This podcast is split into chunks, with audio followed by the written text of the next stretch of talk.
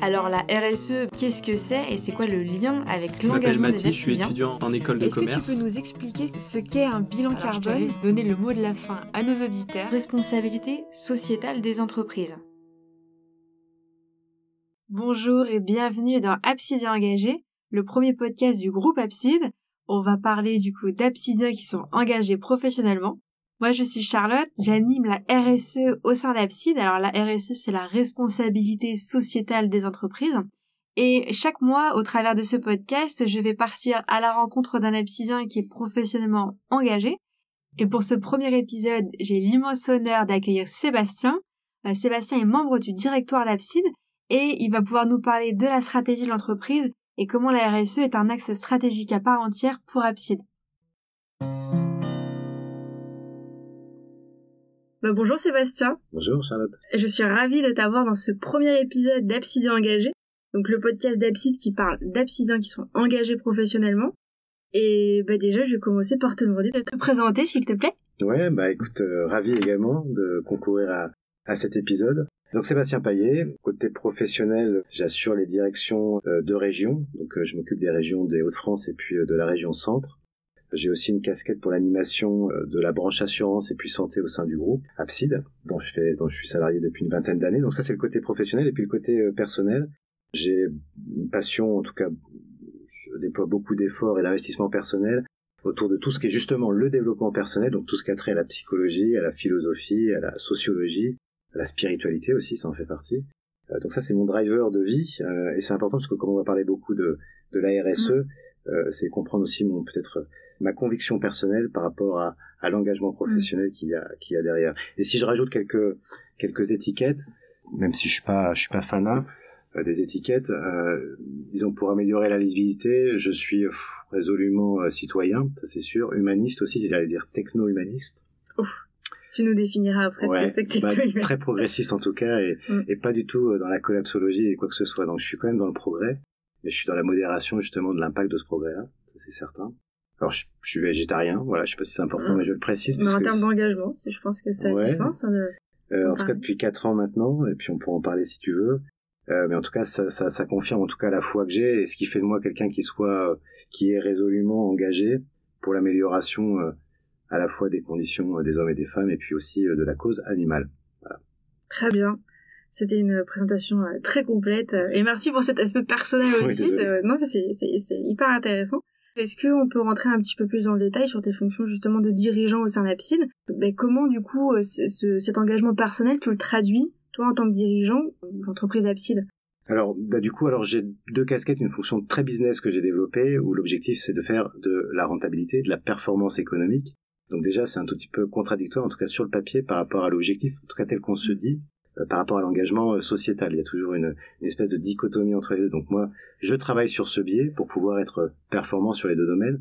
Et je suis intimement convaincu qu'il n'y a aucune opposition entre la performance économique et la performance sociétale, et que les deux euh, sont pas du tout en opposition, au contraire, ils sont en synergie, et ça porte beaucoup de choses.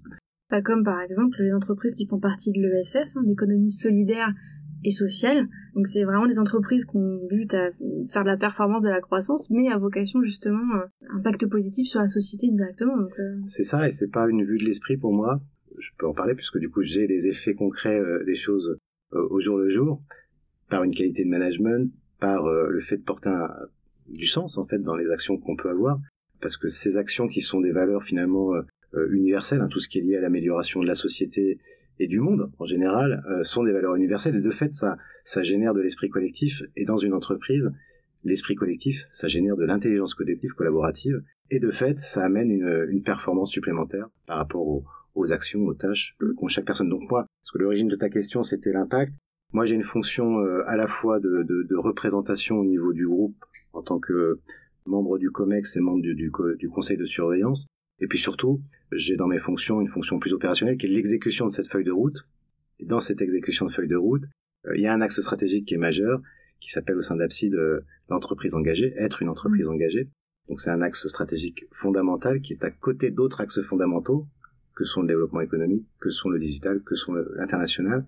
Et comme c'est un axe stratégique, ça veut dire qu'il est très très haut dans la, dans la priorité et qu'il irrigue tous les objectifs qu'on peut se définir, qu'ils soient des objectifs qualitatifs ou des objectifs euh, quantitatifs.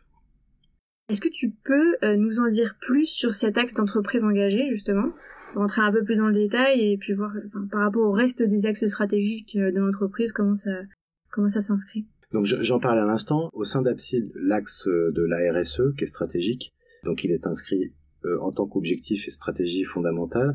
Et du coup, il se décline après en, en sous-enjeux, en sous-objectifs, qui aura un angle très social, un angle éthique, un angle environnemental et un angle dit achat responsable. Donc après, ce sont des, sous-catégories, mais je voudrais pas entrer trop dans le détail parce que moi, je suis convaincu que les frontières sont très minces, que les choses s'entrecroisent. Finalement, je raisonne plutôt euh, en système de management global. Et pour moi, l'essentiel, puisqu'on parle de social et de sociétal et d'humain derrière ça, c'est d'avoir un, un, management qui soit dit bienveillant. Alors c'est un mot galvaudé aujourd'hui, la bienveillance, mais concrètement, ça doit s'accompagner d'un certain nombre de choses. Donc chez nous, on a une politique qui est quand même très basée sur euh, l'altérité, donc une capacité d'inclusion, une capacité de faire appel à la diversité. Euh, alors diversité euh, homme-femme, enfin en tout cas égalité mm. homme-femme ou autre genre, euh, égalité junior-senior, ça peut être aussi vis-à-vis du handicap, c'est des positions qui sont en tout cas un management qui est très équitable et inclusif mm. et transparent et basé sur le dialogue et l'amélioration justement des conditions de chaque personne par rapport à ses, à ses capacités et par rapport à ses fonctions. Donc ça c'est l'axe managérial et c'est du bien-être. Alors on a plusieurs moyens de le suivre, on a plusieurs métriques, c'est un premier objectif qui est finalement sur plusieurs axes différents. Quand on parle du social et sociétal, c'est difficile de faire la part des choses. C'en est un. Après, il y a, tous les efforts environnementaux qu'on peut faire, qui sont basés sur une politique de transport euh, qui se veut particulière, en minimisant finalement notre impact. On essaiera un jour de le rendre négatif, j'entends négatif, c'est-à-dire positif dans le sens euh, environnement du terme. Tout ce qui est lié aux infrastructures aussi, tout ce qui est lié aux consommables, donc des, une gestion qui soit plus raisonné, plus optimisé. Ça paraît euh, parfois, euh, moi-même je me fais la réflexion, euh, gagne petite, c'est-à-dire que c'est que des petites choses mis bout à bout qui font finalement un fleuve plus important. Et moi je suis très convaincu que ce type d'action, donc je viens de parler d'égalité, je viens de parler de bienveillance, je viens de parler de d'achat responsable, on peut parler aussi d'éthique des affaires, toutes ces choses-là mis bout à bout euh, forment un chemin qui est jamais fini, c'est le début. et, la première action entraîne toujours la seconde, puis la troisième, puis la quatrième. Et nous, on est au sein d'Abside en train d'écrire ce chemin. Alors, on l'a démarré depuis un petit moment puisqu'il y a beaucoup de convictions. Il y a de l'investissement qui est pratiqué et le chemin n'est pas fini. Et on écrit euh, la suite de la route, mais on l'écrit pas tout seul puisque même si on parle d'entreprise engagée, je suis convaincu qu'une entreprise engagée débloque des moyens et elle donne un sens. Mais on peut pas être une entreprise engagée si on n'a pas des individus engagés. Pour avoir des individus engagés, il faut qu'ils aient eux-mêmes fait ce chemin individuel, personnel, spécifique, euh, propre à chacun, qui lui permettent de concourir à l'objectif final qu'essaie de, donner la société, euh, voilà, avec plus ou moins de réussite. Est-ce que tu peux nous expliquer la feuille de route d'entreprise engagée? Qu'est-ce que c'est concrètement? Je vais rentrer dans le détail pour être concret. Et avant, pour comprendre la place finalement de l'ARSE dans cette feuille de route, euh, il faut comprendre la feuille de route au global. Elle est simple, elle est basée sur quatre axes. Premier, c'est la conquête, le développement de la croissance, de façon assez simple. Le deuxième axe, c'est le développement international. Donc ça se recoupe, hein. on est toujours dans la croissance, mais c'est sur euh, un pan particulier. Un troisième axe qui est basé sur le développement des activités dans le numérique, puisque c'est notre spécialité. Et le quatrième axe qui est au même euh, niveau de priorité que les trois premiers, qui est la RSE. Et on s'aperçoit par rapport à ce que je viens de dire, finalement, euh, parce que c'est pas une feuille de route innovante, d'autres sociétés peuvent l'avoir. Ce qui est intéressant, c'est l'interaction justement entre ces quatre axes stratégiques qui se fondent et qui s'auto-enrichissent entre eux. Et la RSE, j'en ai parlé tout à l'heure, euh, fait partie de ces moyens d'améliorer et de concourir aux objectifs, les trois premiers objectifs que je viens de définir. Alors comment? Dans la RSE, typiquement, euh, l'objet, euh, il est, il est d'abord humain. Quand on parle d'humain, par rapport au temps qu'on vit aujourd'hui, il nous semble, nous, chez Abside, prioritaire de mettre un cap très important sur l'inclusion, notamment le handicap. Donc on a Typiquement, euh, pour concrétiser cet objectif, monter une société euh, dédiée euh, aux, personnes qui sont en situation de handicap, pour les inclure dans nos activités et pour partager avec eux ben, nos méthodes de travail, notre travail d'une façon au quotidien, et donc s'enrichir mutuellement de ce qu'on peut développer au bénéfice d'une performance économique. L'un et l'autre sont tenus aux mêmes, aux mêmes obligations de résultat, qui est d'aller dans le sens croissance profitable, mais avec donc cette capacité de faire appel à la diversité, pour enrichir. On a également des accords nationaux dans le handicap dans les différentes filiales qui ont été signés justement pour emmener et puis augmenter la collaboration, puisque avoir une entreprise ne se suffit pas en, tant que telle. Et on a des accords nationaux qui permettent de concrétiser des démarches agence par agence, établissement par établissement, avec des actions très concrètes qui concernent la sensibilisation, un certain nombre d'events, de projets collaboratifs que l'on souhaite orienter mécénat, que l'on souhaite orienter innovation, sur toutes nos branches d'activité en fait aujourd'hui en tant que tel. Donc c'est de la participation inclusive. Et, et, comment vous faites justement pour prendre des décisions euh, d'ordre stratégique sur la RSE euh, Qu'est-ce qui alimente finalement votre sensibilité euh, sur l'impact sociétal d'Abside Oui, alors du coup, et c'est ce que je disais parce qu'on s'oublie. Nous les premiers, le COMEX, le premier peut s'oublier dans ses enjeux et objectifs. Donc on est régulièrement alors, ou sensibiliser ou informer euh, des évolutions, des impacts aussi, parce que je pense que, en fait, pour poursuivre un objectif, euh, pour donner du sens, il faut déjà le comprendre. Le changement climatique, prenons un cas, je vais en parler puisque l'un des derniers points de sensibilisation du COMEX, c'était de participer à une fresque du, du, climat. Euh, Alors, la fresque du climat, juste pour nos auditeurs, c'est un atelier en fait de sensibilisation au réchauffement climatique donc c'est une forme de, fresque en fait pour comprendre les causes et effets du réchauffement climatique et, de pouvoir prendre après les, bonnes décisions suite à cette connaissance-là. Et c'est exactement ça. Et euh, alors c'est très simple dit comme ça, et puis en fait on s'aperçoit que les interactions sont, euh, peuvent être complexes, compliquées, qu'on les a oubliées, on les a appris, on les a lues, euh, mais on n'y passe pas nos journées pour en comprendre les tenants et aboutissants. Donc alors très clairement on a dédié une après-midi sur le sujet pour pouvoir se poser les bonnes questions et comprendre ça. Pourquoi c'est important de comprendre? Un pour se rafraîchir, parce que ce qui se, ce qui se comprend bien peut s'expliquer mm. ensuite clairement auprès des autres personnes, et ça permet pour le COMEX d'incarner quelque chose. Si on ne l'a pas compris, si on ne le maîtrise pas, ou si on est approximatif, les équipes ne suivent pas, et c'est légitime, c'est valable pour tout. Donc, c'est pourquoi on est sensibilisé. Alors la fresque a eu son avantage, c'est-à-dire de nous mettre en situation, de comprendre que finalement l'homme était à l'origine de beaucoup des problématiques euh, liées au, au, changement climatique, pour ne pas dire la totalité, et même mm. pour le dire très clairement. Donc ça démarre euh, tout en haut par finalement nos infrastructures, notre transport, notre consommation, et les impacts en chaîne que sont euh, la production de CO2 euh, et ses causes en fait par effet de cascade justement sur la désertification, l'acidification, les crues, les, les, épidémies, les désertifications. Donc il y a des causes qui sont multiples, complexes, qu'il faut se rappeler. Ce qu'on voit bien, c'est qu'à la fin, celui qui va en pâtir, c'est l'homme, et c'est pas seulement l'homme, c'est les animaux, c'est pas seulement les animaux, c'est les végétaux, c'est la planète. Mmh. Donc c'est nos enfants, et qu'on voit bien qu'à l'origine de cette chute, qui est une chute atroce, non acceptable, c'est l'homme. Donc on a euh, bien les choses entre les mains. Alors ça nous permet pas de, de, prendre des grandes décisions qui vont transformer le monde, ça permet d'en discuter, ça permet de corréler, de confronter les avis, de faire des priorités, parce que une entreprise ça a aussi des moyens limités pour investir. Et pour autant, on peut pas se dire que nos objectifs sont que des objectifs de rentabilité et qu'on doit investir convenablement aux bons endroits. Il faut comprendre par effet finalement d'adhérence euh, à ces choses qui nous sont expliquées. On y croit, on n'y croit pas, on y est sensible, on n'y est pas sensible, mais en tout cas, comme on est tous des hommes, eh bien on fait euh, des choix par rapport à une sensibilité qu'on a, par rapport euh, à des difficultés qu'on nous expose clairement et qu'on est capable ensuite de restituer. Donc c'est fondamental d'être informé au niveau des instances de direction générale. Alors, est-ce que justement cet atelier de fresque du climat que vous avez suivi vous a permis de revoir la politique RSE sur l'axe environnemental ou de la réajuster ou au contraire d'y mettre peut-être plus de moyens? Est-ce que ça a fait quelque chose suite à ça justement cette fresque? Euh, alors oui, très clairement, il nous a permis de polariser en fait sur euh, sur euh, un certain nombre de sujets sur lesquels il nous semble important, essentiel même, d'avancer, donc de produire un certain nombre d'investissements. Après, est-ce que ça a tout changé? Alors, je vais préciser lesquels, mais est-ce que ça a tout changé? C'est plutôt un espace de discussion et de réflexion fait à long terme, parce que on a aussi un certain nombre d'actions personnelles à prendre suite à cette fresque, mais aussi un certain nombre d'enjeux euh, à mettre en place euh, de façon concrète, euh, justement dans l'entreprise. Alors, nous, ça nous a permis d'une d'échanger, de nous refocaliser, et puis très clairement, alors il y a des choses qui sont apparues, c'est que il nous semble que l'impact le plus fort qu'on puisse avoir, c'est sur la partie transport, alors le Covid est arrivé, beaucoup maintenant de, réunions se font euh, sans les déplacements euh, qui nécessitent toutes euh, les solutions de transport qui étaient autrefois utilisées. mais il y a encore beaucoup de transport et même puisque le Covid est passé par là et qu'on a besoin de proximité, on assiste aujourd'hui à plus de mouvements qu'il pouvait y avoir auparavant. Peut-être pas plus, mais en tout cas on revient à un niveau quasiment équivalent. Donc nous, ça nous a semblé essentiel de se dire que dorénavant, un, on allait quand même, malgré tout, limiter les déplacements, euh, mettre en place une flotte de véhicules qui soit au début euh, plutôt hybride et ensuite électrique, euh, changer aussi de fournisseur d'énergie, passer sur une énergie qui soit dite verte. Donc, on a choisi un fournisseur.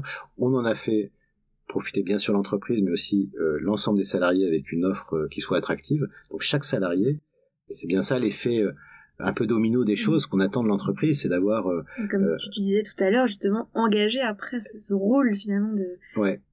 Et là, on est très concret du coup. On n'est plus dans le dans les bonnes intentions et dans la bien-pensance. On est vraiment dans l'action concrète qui a un impact direct.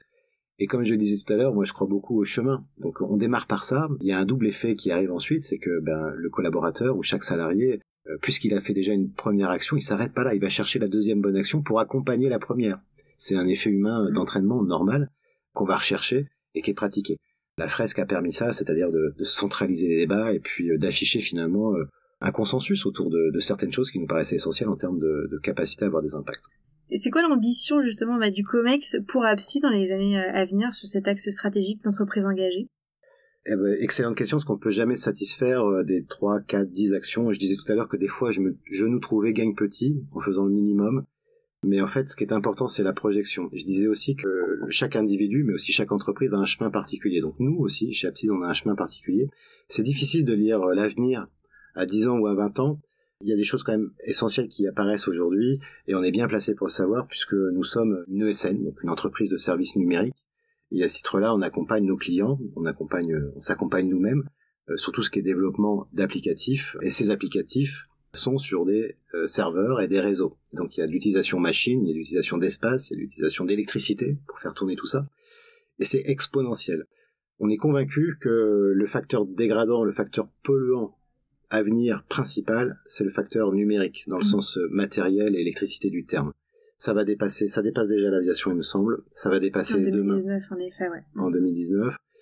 Euh, ça va dépasser prochainement les transports euh, routiers. Alors peut-être pas l'année prochaine, mais dans les années qui viennent ça va devenir la première source de pollution et de dégradation du changement climatique. Or, nous, nous sommes des spécialistes du domaine, et euh, même si du on numérique, hein, pas la dégradation de Non, mais on peut en tout cas devenir spécialiste de l'amélioration. euh, ça peut être un vecteur, ou en tout cas une de l'innovation aussi. De l'innovation, ça rentre dedans, et, euh, et on passera par l'innovation pour lutter, parce que moi, je ne suis pas collapsologue et je ne crois pas à la décroissance. Je pense que ça passera par la croissance pour le confort de tous, parce qu'on est de plus en plus nombreux, parce qu'on a besoin de plus en plus de confort et que c'est légitime, mais que ce confort, il doit pas être au prix de la planète.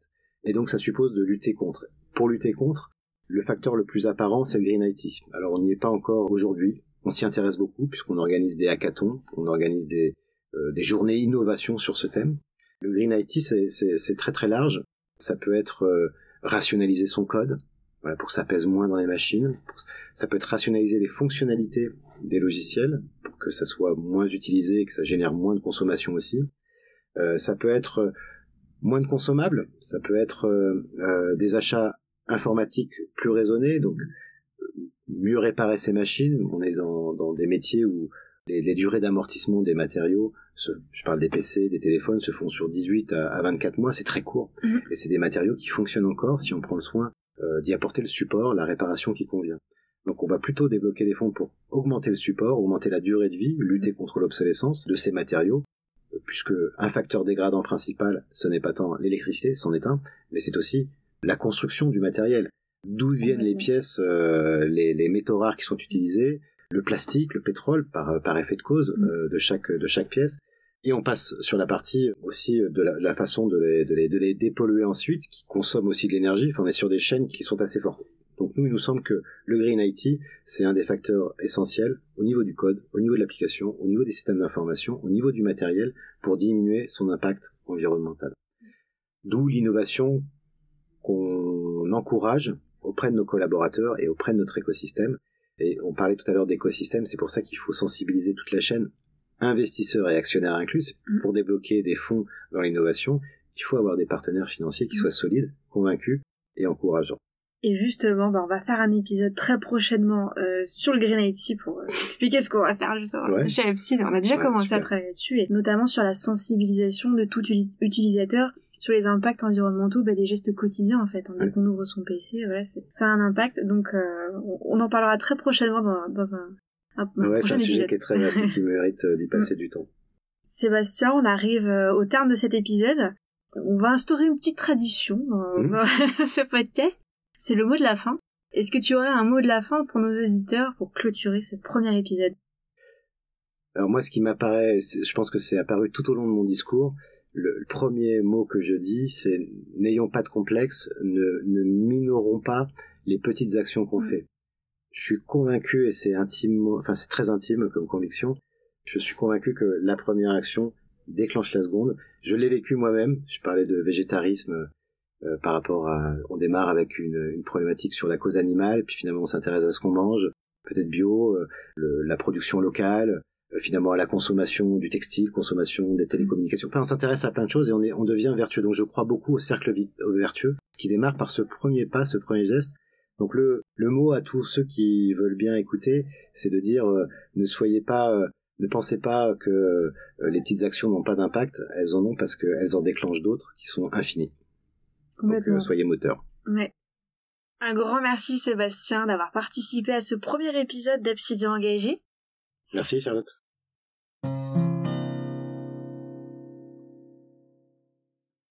Merci à tous d'avoir écouté le tout premier épisode d'Absidian Engagé avec Sébastien. Le mois prochain, nous partirons à la rencontre de Mathis, qui nous parlera de son stage qu'il a effectué au sein de l'équipe RSE sur le bilan carbone du groupe. J'en profite pour remercier encore une fois très chaleureusement Camille de l'Académie Bayapside et Manon de l'équipe Com qui m'accompagnent toutes les deux dans cette aventure. Vous pouvez retrouver l'ensemble des épisodes du podcast sur le site internet Abside et sur Spotify. Et puis moi je vous dis au mois prochain. Ciao